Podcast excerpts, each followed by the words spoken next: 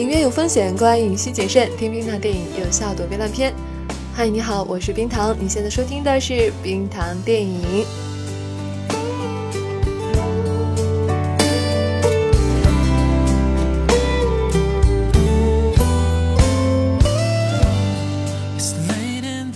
这期我们要说的电影是《X 战警：天启》这一部。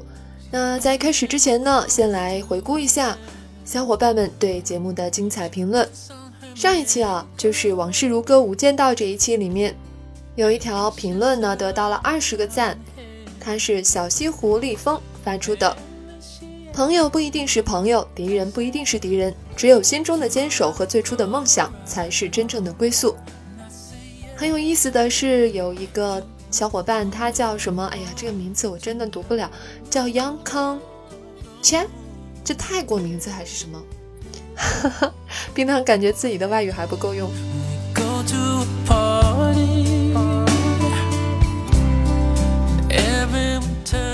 呃，他的留言是：世界上最好的演员是卧底警察。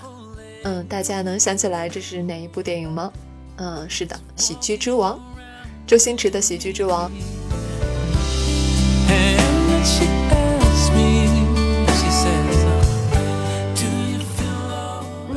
位小伙伴，他叫嗯 L V A L I C E，他说网易云是不是监视我的网络行为？我昨天刚看过《无间道》，今天就推荐这个电台。然后特别神奇的是，有两个小伙伴，叫笑看人生和小司机，他们俩都纷纷表示，他们也是昨天刚看了《无间道》，然后就看见了我们的节目。哎呀，你说的我好害怕啊！冰糖在想。天网是不是已经启动了呢？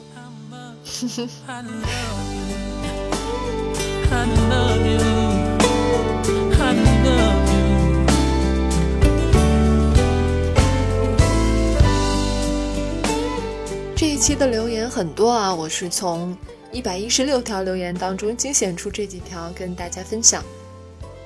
嗯，在麦兜写给妈妈的信这一期里面。嗯，听友那阳光碎裂在熟悉场景好安静。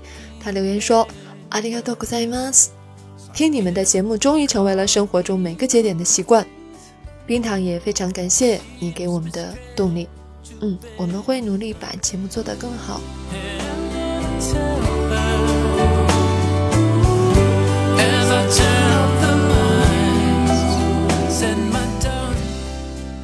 在北京遇上西雅图不二情书，人生百味不止爱情这一期里呢，也是有好多一百一十八条留言当中呢，嗯，获得最多点赞的叫呃大发糕 Nico，他说我今天去看了，本来说和男朋友一起去看，但是昨晚我们分手了，哎呀，真是个不幸的消息。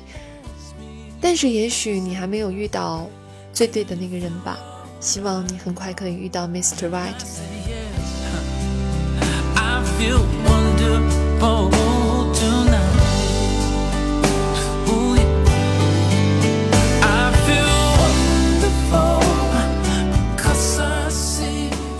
呃，在这一期里面问背景音乐的小伙伴特别多，那在这里也统一说明一下，嗯，背景音乐一般会在我们的新浪微博或者是微信公众号发出来。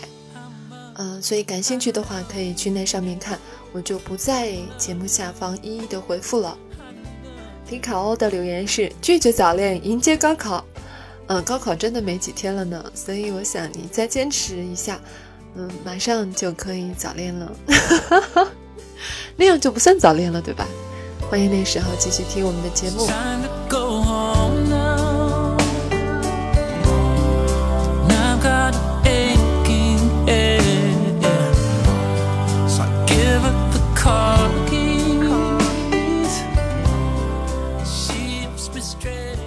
吧，嗯，说了这么半天，跑题这么久，已经已经招人烦了吧？嗯，好吧，冰糖回到这一期的主题就是《X 战警：天启》。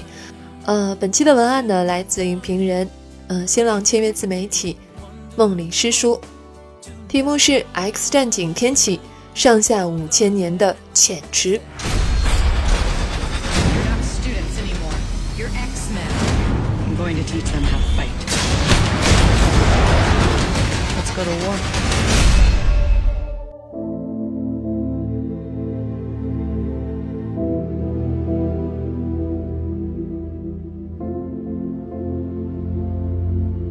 作为可以比肩美队三的英雄群像 x 战警天启虽然在制作画面上尤为出色也有着新鲜血脉的填充但对比前作逆转未来无论是与真实社会的衔接，还是逻辑构思上，都显得后劲儿不足，使其并没有能带来一场青出于蓝而胜于蓝的变种人对垒。电影的时间跨度非常大，从公元前三千六百年的古埃及封印，到现今的变种人之战。五千多年的时间埋线，如神般强大的反派天启成为了贯穿主线的核心。本片中虽然延续了《逆转未来》里将真实背景融入电影的手法，但相较于前者，天启已经没有了剧情上的精雕细琢。辗转多地的拍摄，除了凸显此作的大片气场外，既无法去衔接历史的真实，也并没有成为使剧情紧凑的合理填充，反而就像一本流水账，只是沿袭了英雄电影的常备套路。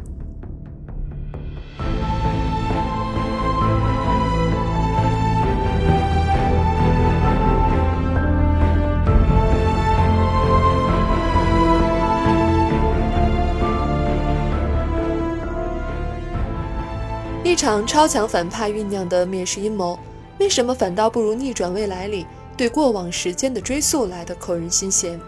这是因为电影将镜头的笔墨几乎全部耗费在了展现各种变形人花样百出的超强能力上，透过街头巷战的缠斗来凸显电影在特效上的惊艳。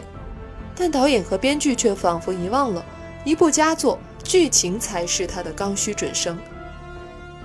一面是悬疑的设定，既没有跌宕起伏，也没有出人意料的转折点；另一面是所谓的天启觉醒，在开始就已经注定了最后必然覆灭的反派宿命，人物塑造也只停留在了流水线的层级，不禁让人视觉疲劳。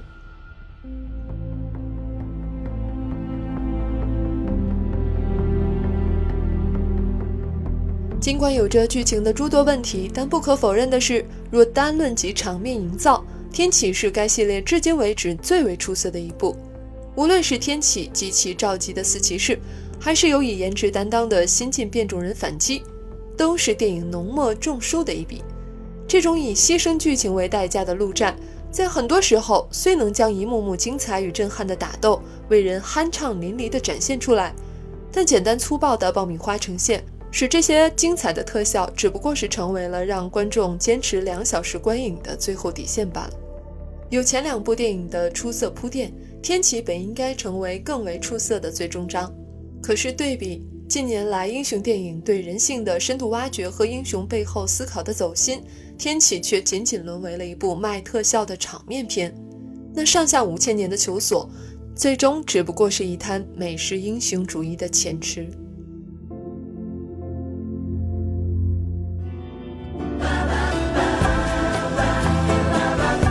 留言或投稿，请关注微博、微信公号“冰糖电影”。